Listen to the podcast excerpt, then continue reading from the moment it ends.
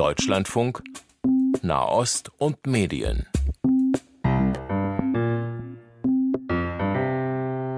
Der Krieg zwischen Israel und der Hamas wird uns heute einmal mehr beschäftigen, beziehungsweise Medienaspekte, die damit verbunden sind. Und da wollen wir uns heute ganz bewusst auf Israel konzentrieren, die einzige Demokratie im Nahen Osten und deren Öffentlichkeitsarbeit, auf die Journalistinnen und Journalisten zum Teil natürlich auch angewiesen sind, um an Informationen zu kommen. Brigitte Beetz ist hier am Mikrofon und verbunden bin ich unter anderem mit Jonathan Stock. Er ist Reporter beim Spiegel und er hatte die Gelegenheit, in den Gazastreifen zu zu reisen. Lieber Herr Stock, wie kam es dazu? Das kam so, dass als der Krieg ausbrach, mir klar war, dass ähm, Berichte aus Gaza jetzt wahrscheinlich sehr schwer zu bekommen sind. Und bei mir, da ich schon mal im Gaza war, einfach der große Wunsch war, da ähm, möglichst schnell hinzureisen. Weil es, glaube ich, wichtig ist, da von beiden Seiten zu berichten. Und dann habe ich, da das nur über die israelische Armee geht, da eigentlich recht schnell meinen Antrag gestellt und gewartet, bis ich sozusagen an der Reihe war. Mhm. Wie kann man sich so eine Reise mit der israelischen Armee nach Gaza vorstellen? Ja, das ist natürlich mit großen Unsicherheiten verknüpft. Also ähm, am Anfang hieß es, das geht gar nicht. In den ersten Wochen, das kenne ich eben auch aus vergangenen Konflikten, ist es so, dass die israelische Armee natürlich erstmal versucht, da eine gewisse Sicherheitslage zu schaffen und die Kontrolle am Boden und in der Luft zu bekommen und das dann für die ein zu großes Risiko ist, da Journalisten auch reinzulassen. Das sind einfach alte Kontakte in der israelischen Armee, die haben natürlich auch eine Pressestelle, wo man sich melden kann.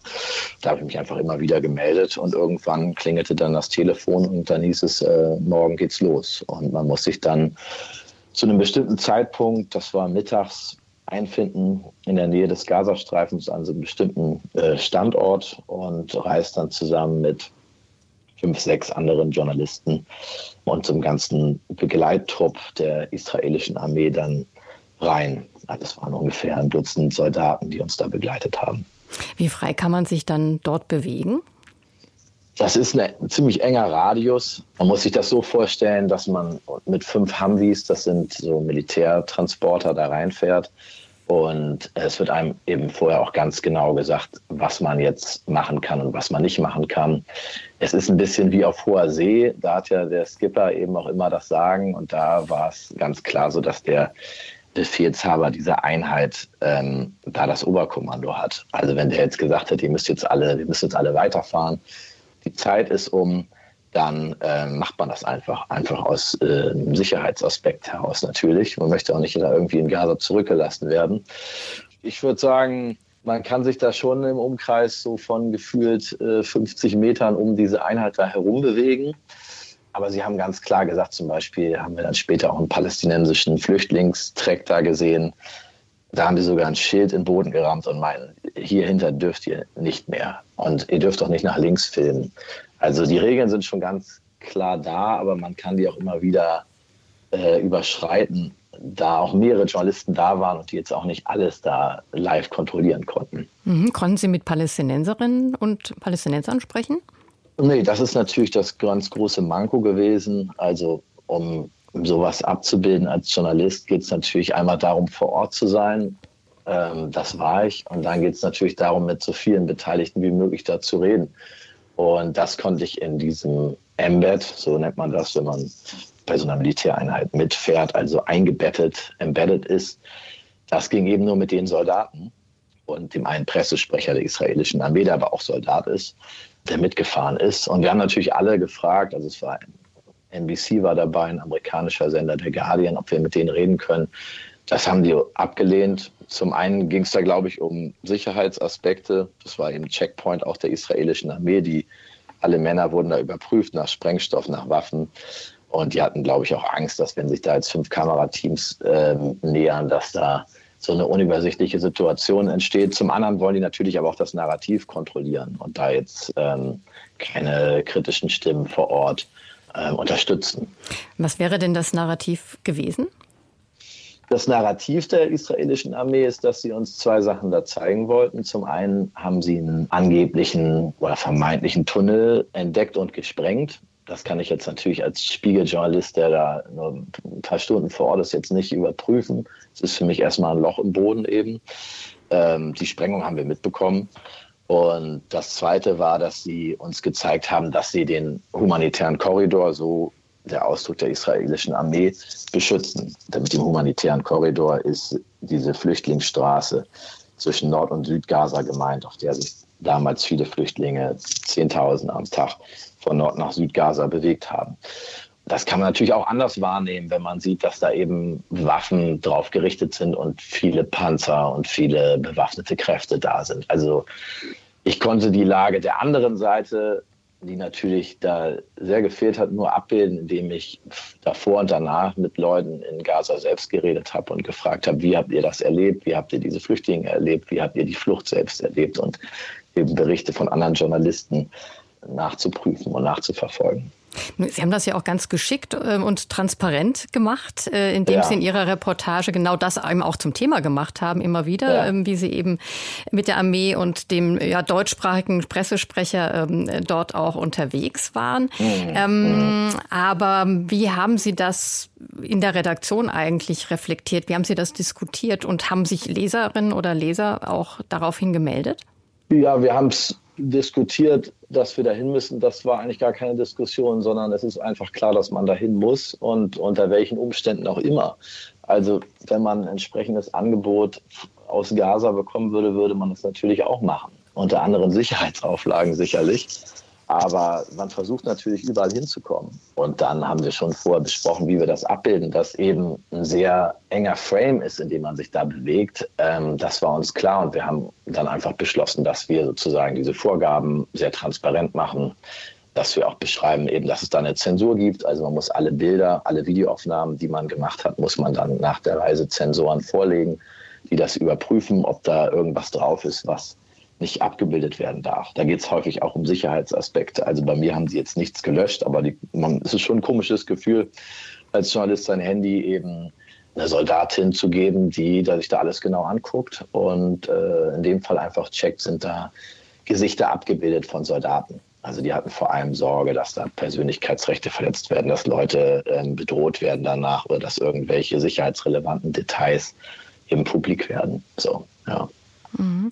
Nun sind ja Leserinnen und Leser auch immer ja. schnell dabei, eben zu sagen, ja, ihr berichtet voreingenommen. Wie haben die auf diese Art von Reportage reagiert? Ja, ich habe danach schon ein paar Mails bekommen, eben auch mit Informationen aus dem Gazastreifen, die aber auch dann erst teilweise erst Wochen oder Tage später publik wurden. Da ging es um die, den Einsatz der künstlichen Intelligenz eben. Das haben wir dann auch später auch berichtet beim, beim Spiegel jetzt so, ich habe jetzt gar nicht so viele äh, kritische Stimmen von den Lesern ehrlich gesagt gehört. Sonst denke ich immer, wenn sich alle, wenn sich alle beschweren, habe ich eigentlich meinen Job richtig gemacht. ja, aber jetzt so ganz konkrete Vorwürfe habe ich da jetzt eigentlich gar nicht so bekommen. Also in dem Sinne, dass ich jetzt zu einseitig jetzt die israelische Armee gelobt hätte oder auch nicht. Ja.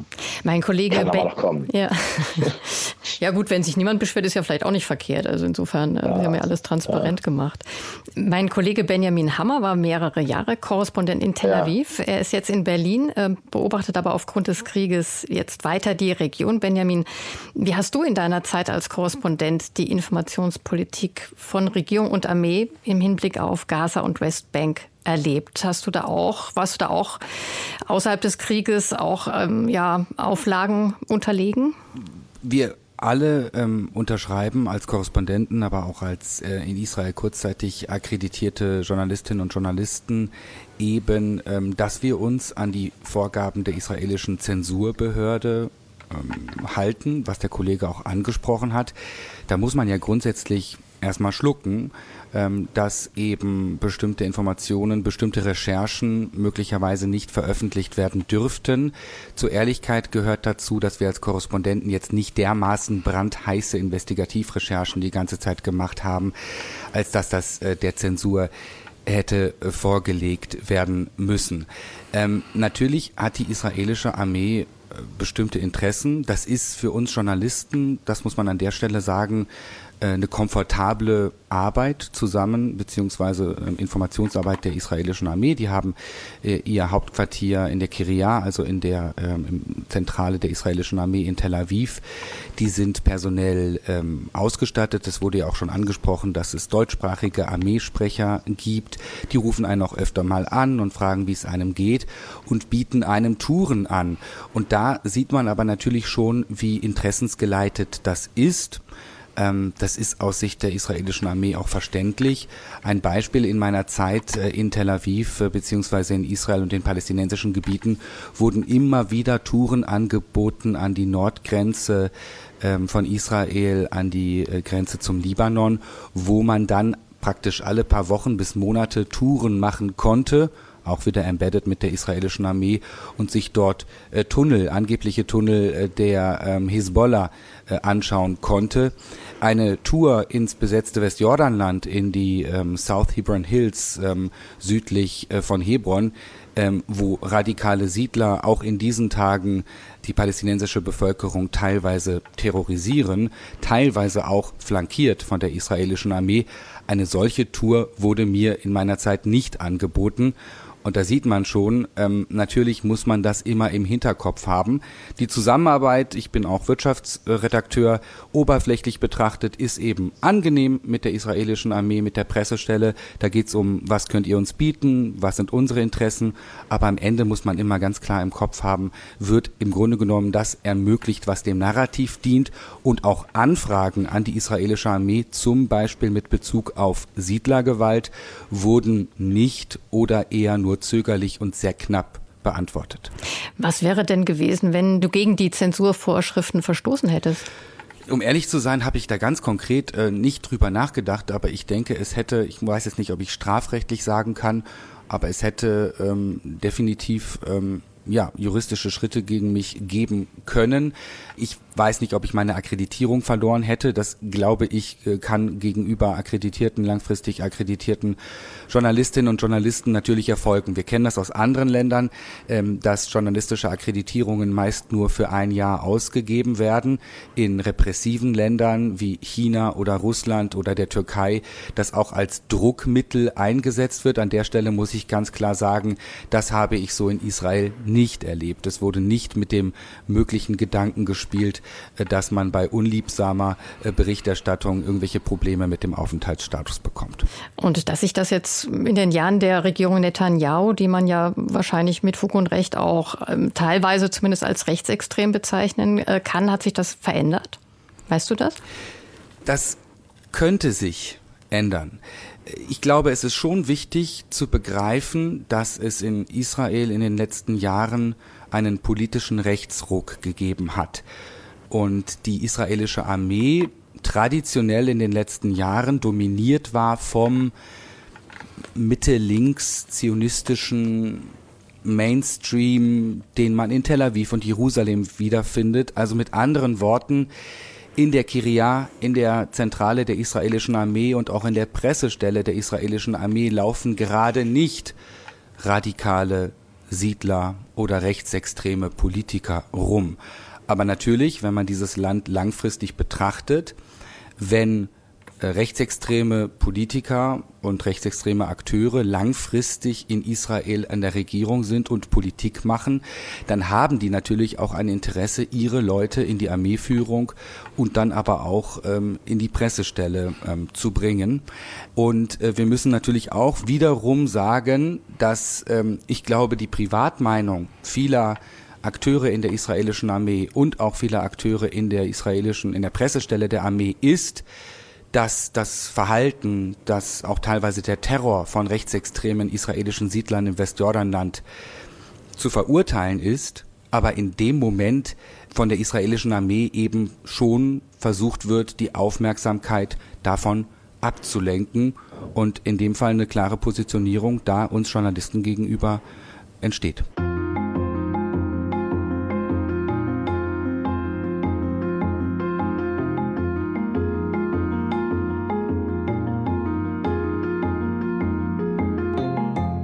Nun ist ja in diesem Krieg auch vom PR-Krieg die Rede, vom Kampf um die Deutungshoheit. Der Medienwissenschaftler Martin Löffelholz leitet an der TU Ilmenau die von ihm gegründete Forschungsgruppe Krisenkommunikation. Da beschäftigt er sich natürlich auch mit Kriegskommunikation. Herr ähm, Löffelholz, welche Rolle spielen denn PR und vielleicht auch Propaganda in diesem Konflikt? Und wo würden Sie denn bei diesen Begriffen die Unterschiede sehen? Es ist ja, gibt ja einen Unterschied zwischen Öffentlichkeitsarbeit und Propaganda. Nun ja, in allen Kriegen, man könnte sagen, seit es Kriege gibt, äh, hat Information und Kommunikation immer eine Rolle gespielt mit wechselnder Relevanz und selbstverständlich auch in den diversen Nahostkonflikten. In äh, Israel äh, hat man früh erkannt, dass Kommunikation wichtig ist. Es äh, wurde sogar ein eigenes Konzept dafür entwickelt, das im Hebräischen Hasbada heißt. Äh, das kann man eigentlich gar nicht richtig ins Deutsche übersetzen. Am ehesten vielleicht noch mit Erklären oder Erklärung. Äh, also hat eine Art positive Bedeutung. Kritiker sagen, dass das durchaus auch als Propaganda verstanden werden kann. Ähm, in Israel hat es über die Jahrzehnte seit der Gründung des Staates Israel hier eine ganze Reihe von Entwicklungen gegeben. Wenn man das auf einen Nenner bringen will, kann man sagen, von dem Hasbara-Konzept, das eher reaktiv war, eher im Nachhinein versuchte, Aktionen zu erklären, zu moderneren Vorstellungen von Kommunikation, die auch in Israel dann mit dem Begriff der Public Diplomacy, der öffentlichen Diplomatie, äh, belegt worden sind. Der Unterschied äh, zum Hasbara-Konzept ist, dass man hier auch eher aktiv und langfristig denkt, dass man viele äh, Dimensionen in die Kommunikation einbezieht, nicht nur die militärische Seite, sondern auch die Kultur, die Bildung äh, und so weiter. Ähm, Propaganda ist ein Terminus äh, im Unterschied zur Öffentlichkeitsarbeit, äh, der seit ja, man könnte sagen, seit der ersten Hälfte des 20. Jahrhunderts eher abwertend gemeint ist. Und da kommt es auf den Standpunkt an, äh, wenn jemand die Kommunikation eines Gegners, eines Opponenten kritisieren will, nennt das Propaganda. Andere, die diese Kommunikation selbst durchführen, nennen es dann vielleicht Öffentlichkeitsarbeit oder Public Diplomacy. Die Grenzen sind hier also wirklich äh, äh verschwimmen hier sehr oft. Es kommt wirklich auf den Standpunkt an. Mhm, was ist das von Ihrem Standpunkt aus, wenn die israelische Armee Journalisten nach Gaza begleitet? Nun, das ist eine Form der Öffentlichkeitsarbeit, der Public Diplomacy. Ähm, ob das nun Propaganda ist, ich würde es nicht als solche bezeichnen. Da habe ich doch einen etwas äh, engeren Propagandabegriff, äh, der tatsächlich auch heutzutage von vielen Wissenschaftlern doch eher mit äh, Lügen, Desinformation, Täuschung, Verschwörungserzählungen ähm, verbunden wird.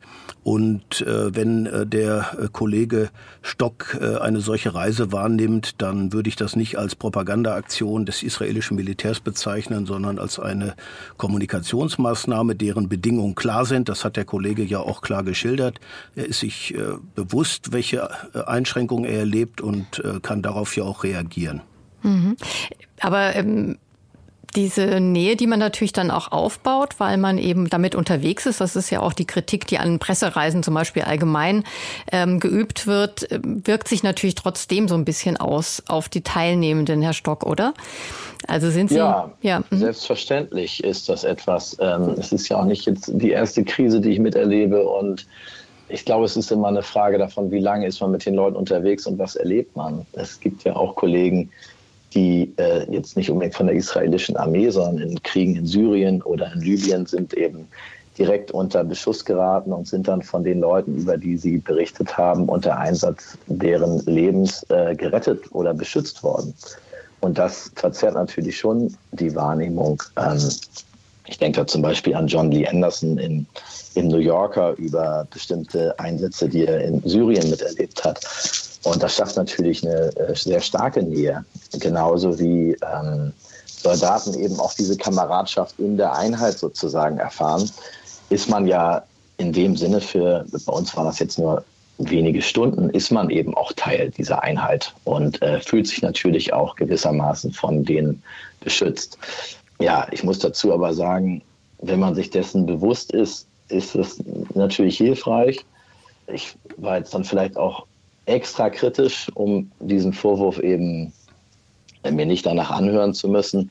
Und es ist natürlich bei jeder Reportage und jeder Berichterstattung, dass ich eine gewisse Nähe zu Protagonisten erlebe, dass ich mit denen auch im zivilen Bereich, dass ich mit denen Familienereignisse erlebe, ähm, sehr persönliche Geschichten mir anhöre und man teilweise ähm, danach fast schon als Freund wahrgenommen wird und dann wieder immer sich von dieser Rolle distanzieren muss und klar machen muss, ich bin hier nur der Journalist. Äh, ja.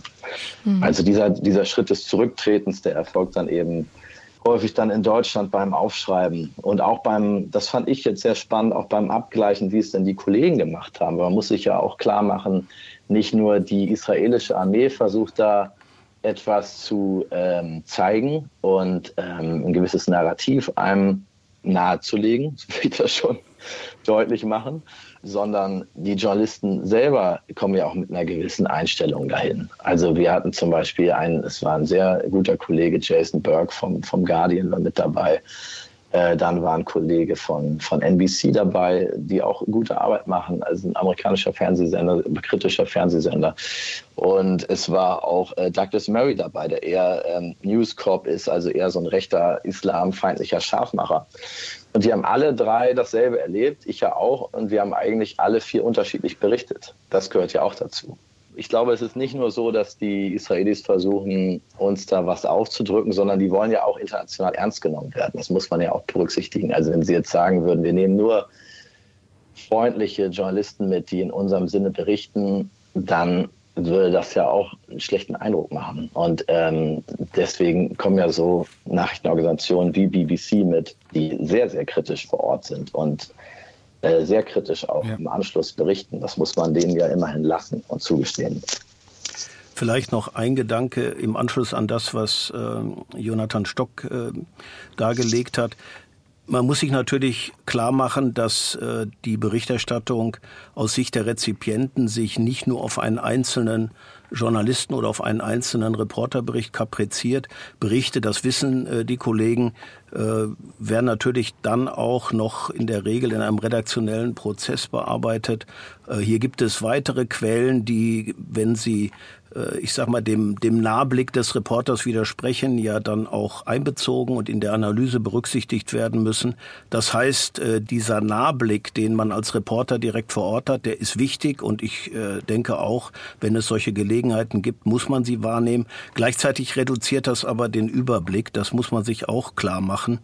Das heißt, äh, die Redaktion, die dann äh, daheim äh, andere Quellen haben, neben Nachrichtenagenturen, anderen Medien, Archive, Berichterstattung von anderen Reportern etc., auch Erfahrungen von Kolleginnen und Kollegen vor Ort, die können natürlich dann solche möglicherweise einseitigen Einflussnahmen dann auch korrigieren, bevor es zu einer Veröffentlichung kommt.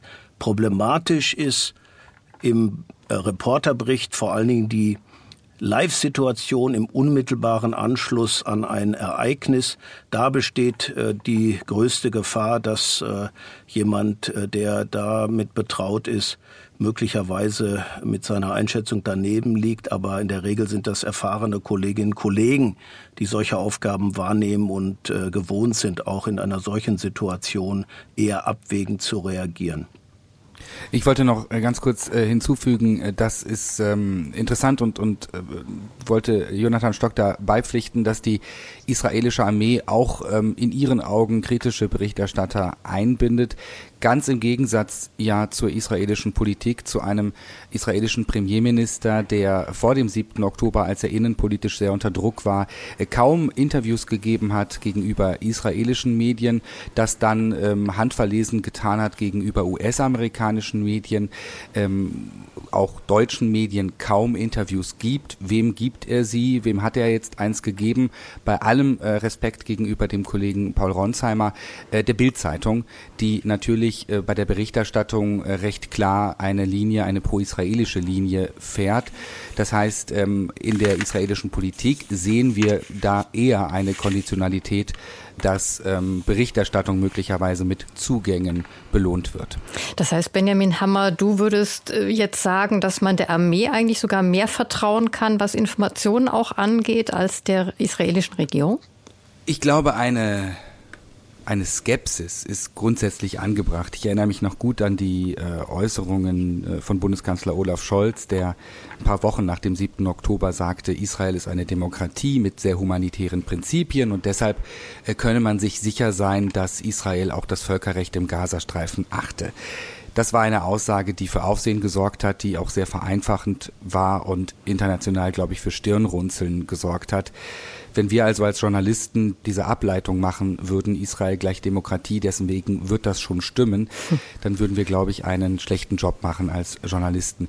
Die israelische Armee ist aber breiter aufgestellt. Die Zyklen äh, in der Rekrutierung der israelischen Armee äh, sind äh, langlebiger als von der israelischen Politik. Und wir haben natürlich auch ähm, dadurch, dass es eine Armee mit Wehrpflicht ist, bei der weitgehend alle Israelis rekrutiert werden, mitmachen, sind ja auch Wehrpflichtige in diesen Pressestellen, nicht mit großer Verantwortung, aber die werden sehr eingebunden, ähm, eine breitere Aufstellung. Ich würde jetzt gar nicht differenzieren wollen und pauschal sagen wollen, den vertraue ich mehr. Aber ja, die israelische Armee ist sich, glaube ich, bewusst, dass sie sich auch abgrenzen muss in Teilen von der israelischen Regierung von der Regierungskoalition, weil sie eben schon einen Großteil der Israelis ähm, repräsentiert. Die israelische Armee wird ja auch wahrgenommen in innenpolitisch schwierigen Zeiten als potenzielles Korrektiv gegenüber der Regierung.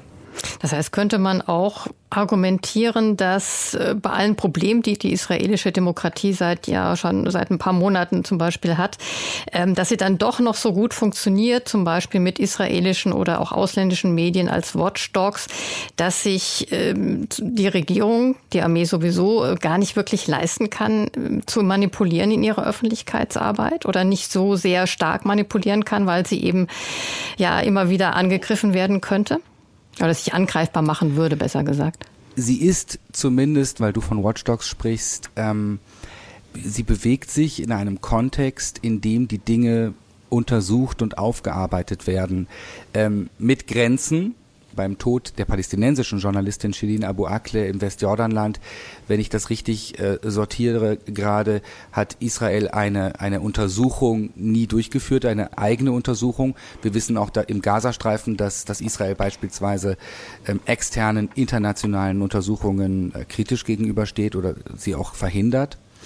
Aber grundsätzlich, und das zeigt auch der Fall der äh, getöteten äh, palästinensischen Journalistin äh, Shirin Abu Akleh, wo die israelische Armee anfangs recht klar dementiert hat, dass sie durch eine israelische Kugel, durch einen israelischen Soldaten ums Leben kam und der mediale Druck von Menschenrechtsorganisationen, von Medien, Al Jazeera, BBC etc., aber über Monate aufrechterhalten wurde ähm, und am Ende äh, Israel zwar nicht ganz klar gesagt hat, wir untersuchen das, wir verurteilen das, aber eingeräumt hat, dass es möglich sei, dass sie durch ähm, einen israelischen Soldaten erschossen wurde, getötet wurde.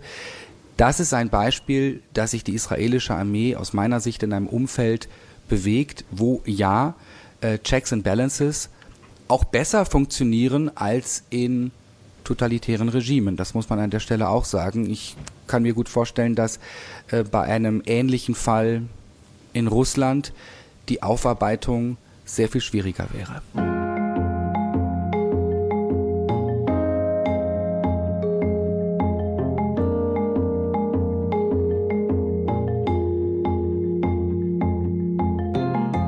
Nun haben wir ja hier einen in vielerlei Hinsicht asymmetrischen Krieg, nicht zwischen zwei Staaten zum Beispiel, sondern zwischen einem Staat und einer Terrororganisation, dazwischen viele bedrohte oder schon getötete Zivilisten. Eigentlich hat ja Israel durch seinen selbst ungehinderten Zugang zu Medien, mit eigenen Medien, alle Trümpfe in einem, ja, wenn man so nennen will, überhaupt PR-Krieg auf seiner Seite.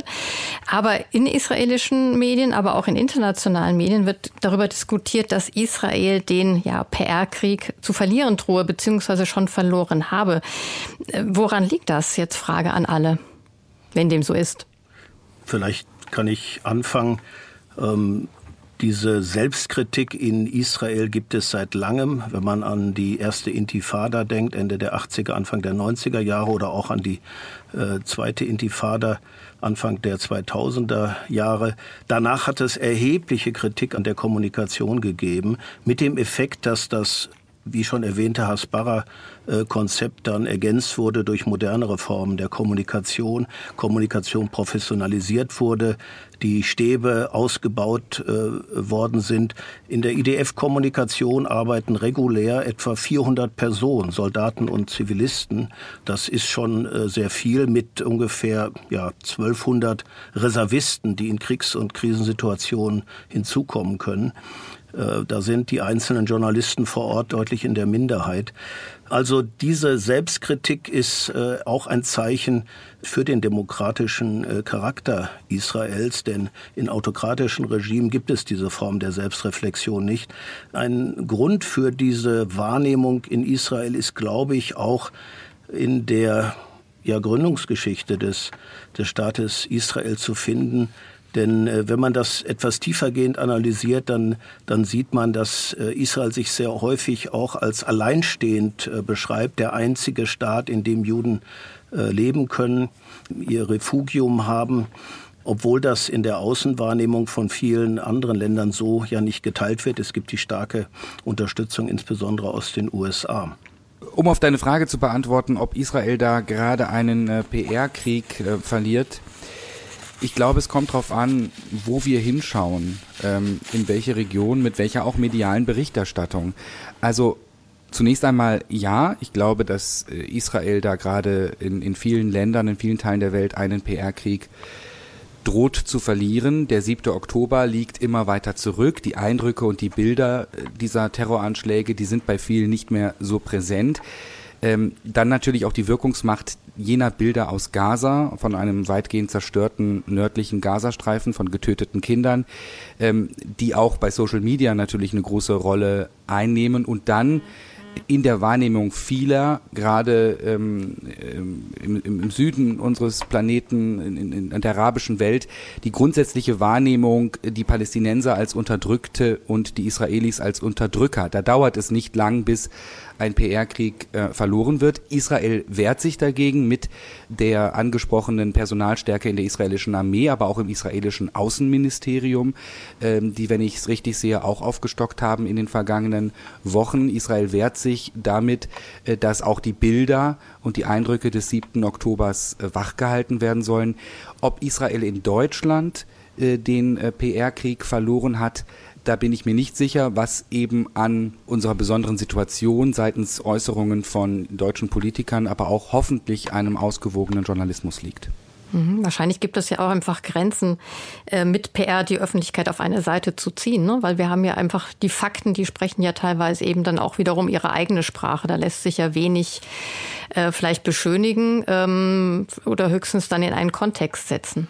Das ist ein Punkt, aber ich glaube, und das ähm, hat der äh, Kollege gerade auch angesprochen, es kommt auch auf die äh, Rezipienten, auf die Bevölkerungsgruppen an, die angesprochen werden, weil wenn Sie nach Indonesien schauen, ein stark muslimisch geprägtes Land, in dem ich einige Jahre gelebt habe, oder äh, in die Türkei schauen, wo ich auch recht aktiv bin an der türkisch-deutschen Universität, da sehen Sie weite Bevölkerungsgruppen, gerade weil sie eben der UMA, der Weltgemeinschaft der Muslime, sich zugehörig fühlen, äh, eben eine Haltung, die sie mit entsprechender kurzfristiger äh, Kommunikation schlicht nicht ändern können.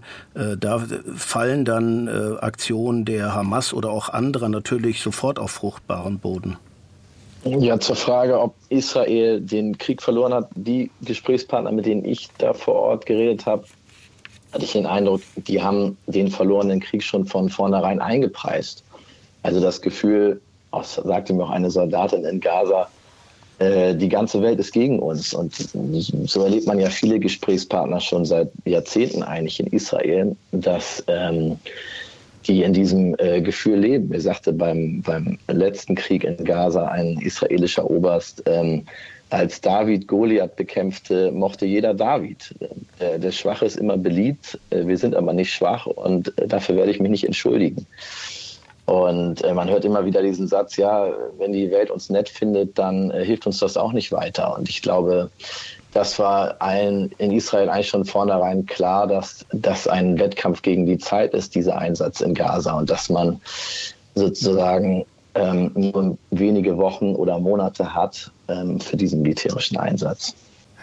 Vielleicht ganz kurz, Brigitte, weil du die Fakten angesprochen hattest. Ich glaube, es gibt in dieser Zeit ähm, Grenzen auch des besten faktenbasierten Journalismus, wenn die Rezipienten, die Zuhörerinnen und Hörer, die Leserinnen und Leser Fakten ausblenden. Also natürlich sehen wir in global betrachtet äh, größeren Teilen ähm, der Rezipienten ein Ausblenden des 7. Oktober. Da macht man entweder ein Häkchen dran mit einer eigenen Wahrheit oder man macht gar kein Häkchen dran, weil man diesen 7. Oktober schlicht verdrängt und nicht wahrhaben will. Ähm, aber auch auf pro-israelischer Seite werden dann möglicherweise Darstellungen von ähm, zivilen Opfern im Gazastreifen ja, ein Stück weit vielleicht überlesen und mit vereinfachenden Formeln wie ja, menschliche Schutzschilde ist tragisch, ist die Schuld der Hamas beiseite gewischt. Da kann man äh, hoffentlich mit sauberem Journalismus äh, gegen angehen, dass man eben die Fakten weiterhin darlegt. Aber es gibt, glaube ich, Grenzen, weil gerade bei diesem Konflikt äh, sich ein Teil der Rezipienten so sehr festgelegt hat, dass auch Fakten ihn oder sie nicht mehr erreichen. Herr Löffelholz, Sie haben das vorletzte Wort. Im Hinblick auf die Frage, wen will äh, die Kommunikation in Israel eigentlich erreichen, natürlich nicht die ganze Weltgemeinschaft. Äh, Israel ist sich äh, seit Jahrzehnten bewusst, dass bestimmte Länder oder Bevölkerungsgruppen schlicht nicht zu überzeugen sind und eher Gegner sind. Äh, wichtig ist vor allem in den Augen äh, Israel äh, die amerikanische, die US-amerikanische Öffentlichkeit und die dortigen Unterstützergruppen, die ja zahlreich auch zivilgesellschaftlich vertreten sind, denn äh, neben der Militärhilfe spielt auch die US-amerikanische Öffentlichkeit, der US-amerikanische Journalismus eine wichtige Rolle. Daneben natürlich auch europäische Länder. Das heißt, hier konzentriert man sich darauf, die Reise des Kollegen Stock oder dass es eben auch äh, Pressesprecher gibt, die deutschsprachig sind, äh, im Wedding beispielsweise aufgewachsen sind und, und äh, dann äh, im, im, im Krieg dann dort als Sprecher agieren. Das zeigt ja, dass man hier auf ganz bestimmte äh, Zielgruppen setzt, was nicht heißt, dass die arabische Öffentlichkeit komplett ausgeblendet wird. Natürlich spielt diese auch eine Rolle. In Israel selbst gibt es ja auch arabischsprachige Israelis, palästinensischstämmige Israelis, die man natürlich teilweise, soweit das geht, auch mitnehmen will. Ein zweiter Aspekt, äh, die Selbstkritik, ich habe es, glaube ich, auch erwähnt, das spielt schon eine wichtige Rolle. Das ist schon ein wesentlicher Unterschied zu dem, was wir in in autoritär regierten äh, Ländern eben sehen. Äh, wenn Sie da die Veröffentlichungen ähm, auch in, in Medien, in israelischen Medien über einen längeren Zeitraum verfolgen, dann finden Sie ähm, frühere äh, IDF-Sprecher, die sehr selbstkritisch mit der eigenen Kommunikation äh, umgehen und das auch in der Öffentlichkeit diskutieren. Also das sind schon auch Zeichen, die einen Unterschied machen. Das wurde aber, glaube ich, in der Sendung oder jetzt auch in den Ausführungen der Kollegen, glaube ich, auch, auch deutlich genug. Ja, ich denke das ehrlich gesagt auch. Herr Stock, sind Sie zufrieden? Ja, ähm, wunderbar. Ich würde nur noch hinzufügen, man erlebt tatsächlich Hintergrundgespräche mit der israelischen Armee. Viele auch hochrangige Soldaten, die klar einräumen, dass ähm, Fehler gemacht wurden. Also da sind viele Leute schon äh, sehr selbstkritisch und ehrlich, im Gegensatz natürlich zu offiziellen Sprecherpositionen. Aber ein Sprecher, ja, ein Pressesprecher von Siemens, hat auch nicht den Job, ausgewogen zu berichten, sondern seine Firma gut dastehen zu lassen. Das ist natürlich bei der israelischen Armee ganz genauso. Klar. Und ähm, ich habe ja davor auch schon aus Gaza selbst dann sozusagen unter der Hoheit der Hamas berichtet und ich habe das da auch nicht als eine freie Berichterstattung erlebt. Also Gaza ist schon seit Jahrzehnten ein Ort, der stark reglementiert ist, äh, wo auch die Hamas weiß, in welchem Hotel wohnt der Journalist. Da sind Raketenstellungen dann der Hamas direkt daneben, über die man nicht berichten darf. Ähm, mhm. Auch da wird man immer wieder konfrontiert, mit wem man spricht und äh, was man berichtet. Und ich glaube, es ist auch gar nichts Israel-spezifisches am Ende die Beeinflussung der Medien. Also wenn wir selbstkritisch auf uns gucken und ähm, diesen äh, Luftangriff in Kundus äh, 2009 äh, nochmal rekapitulieren. Das war eine desaströse Informationspolitik. Da hat der deutsche Verteidigungsminister zivile Opfer äh, erstmal ganz dementiert. Ähm, wir haben bloß einfach nicht so viel Kriegserfahrung eben wie die Israelis. Das war Medien und Nahost, ein Nachredaktionsschluss-Spezial heute mit den Journalisten Jonathan Stock vom Spiegel und Benjamin Hammer vom Deutschlandfunk und dem Medienwissenschaftler Martin Löffelholz von der TU Ilmenau. Es verabschiedet sich Brigitte Beetz.